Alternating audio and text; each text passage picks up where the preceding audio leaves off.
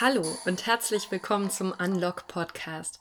Das ist dein Podcast für persönliche Entwicklung und Zuversicht in Zeiten großer Veränderung. Ich möchte dich in diesen stürmischen Zeiten und in den Veränderungen, die permanent auf uns einprasseln dieser Tage, unterstützen, in deiner Mitte zu bleiben, dich selbst zu regulieren und so gut für dich und andere zu sorgen. Für dich und für eine gute Gesellschaft. Auch heute gibt es wieder Tipps und Übungen, die du direkt anwenden kannst, um dich besser zu fühlen. Heute möchte ich ein paar Gedanken zu Social Distancing mit dir teilen. Die können dir helfen, trotz reduzierter Kontakte weiterhin Verbundenheit in deinem Alltag zu spüren. Ich wünsche dir nun viel Spaß mit der neuen Episode. Der Coronavirus zwingt uns gerade dazu, Social Distancing zu leben. Wir sind dazu aufgerufen, anderthalb oder sogar besser noch zwei Meter Abstand zu irgendjemanden, der uns auf der Straße begegnet, zu halten. Auch im Supermarkt gibt es mittlerweile Abgrenzungsstreifen. Um uns und andere in dieser Zeit zu schützen, sind diese Maßnahmen erforderlich. Wenn du alleine lebst oder gerne in sozialem Kontakt mit vielen Menschen bist, dann ist dieses Social Distancing für dich wahrscheinlich eine besondere Herausforderung. Nun ist Social Distancing in unserer Gesellschaft ja etwas sozusagen völlig Neues, weil wir noch nie in dieser Situation waren.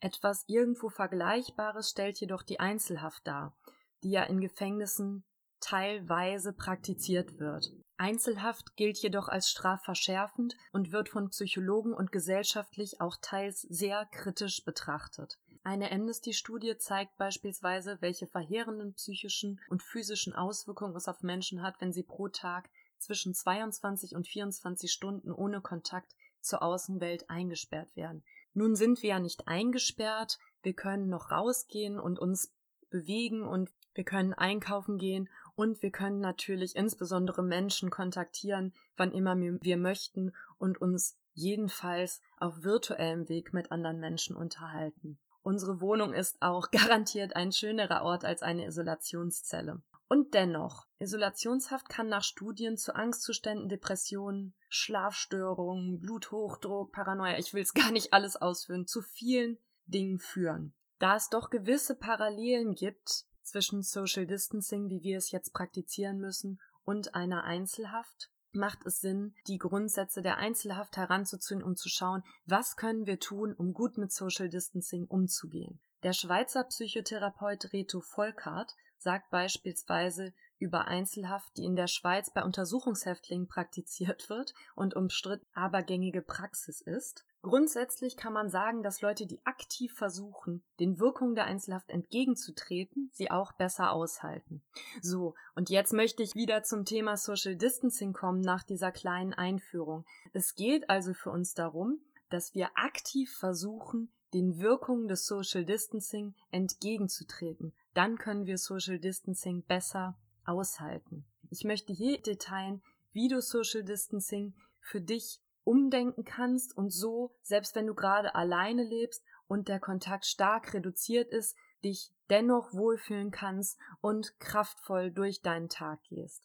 Wie wär's, wenn wir mal einen völlig anderen Blick auf die Sache einnehmen und Social Distancing für uns als Achtsamkeitspraxis betreiben?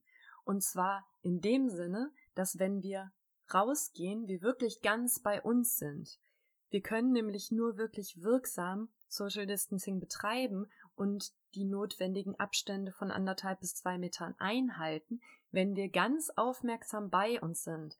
Das bedeutet, nicht ständig auf das Handy gucken, sich nicht ablenken lassen, sondern wirklich ganz aufmerksam im Hier und Jetzt zu sein, zu schauen, okay, wo sind hier meine Mitmenschen? In welchem Abstandsverhältnis stehe ich gerade zu meinen Mitmenschen? Social Distancing im guten Sinne als Achtsamkeitspraxis gelebt erfordert, dass du ein ganz hohes Bewusstsein dazu hast, was gerade um dich herum vorgeht. Vielleicht hilft dir diese Veränderung der Sichtweise, zu sagen, das ist jetzt hier weniger Zwang für mich als vielmehr wirklich eine Aufmerksamkeitspraxis, ja? Sobald ich aus meiner Haustür heraustrete, bin ich ganz aufmerksam. Ich bin ganz stark bei meiner Umwelt und dem, was um mich herum wirklich passiert.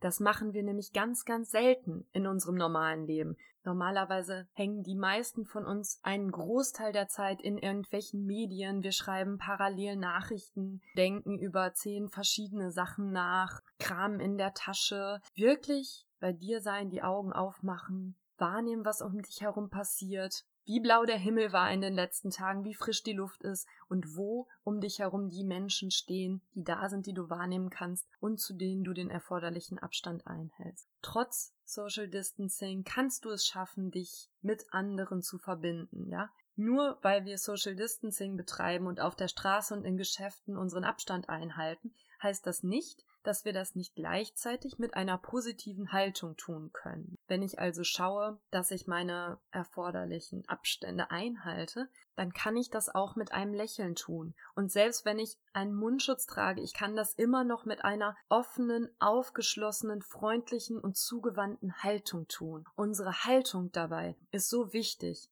Auch wenn wir diesen Abstand einhalten, heißt das nicht, dass wir im Tunnelblick und wie Zombies durch die Stadt laufen müssen. Wir können trotzdem einander menschlich zugewandt bleiben. Und wenn uns jemand begegnet, auf wertschätzende Weise zeigen, ich sehe dich, ich nehme dich wahr. Auf diese Weise können wir miteinander in Kontakt treten, auch wenn wir zueinander eine gewisse Distanz einhalten. Gerade in einer Zeit der Isolation, die wir im Moment durchlaufen, ist es wesentlich, dass wir uns diese zwischenmenschliche Rückkopplung geben und uns sozusagen vermitteln, ich sehe dich, ich nehme dich wahr. Diese zwischenmenschliche Wertschätzung kann uns helfen, besser mit dem Gefühl der Isolation umzugehen. Und es ist ja auch nicht verboten, ein bisschen Humor einzubringen. Ja, wir stecken hier nun mal alle im selben Boot und wir können genauso das Beste aus der Situation machen. Jeder von uns bemüht sich auf seine Weise darum, die Regeln einzuhalten und zu leben. Nicht jeder von uns bringt die gleichen Voraussetzungen mit, das gut tun zu können,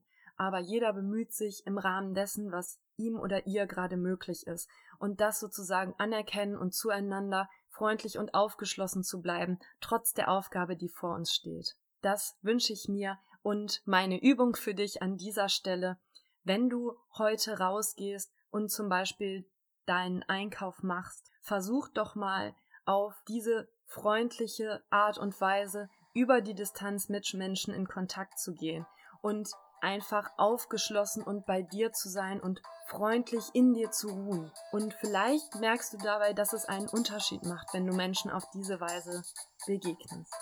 Ich wünsche dir auf jeden Fall viel Spaß beim Experimentieren und außerdem noch einen wunderbaren Tag, dass es dir so gut geht wie möglich. Lass es dir gut gehen, koch dir was Schönes, genieß dein Leben, behalt die Zuversicht, wo auch immer du dich heute befindest.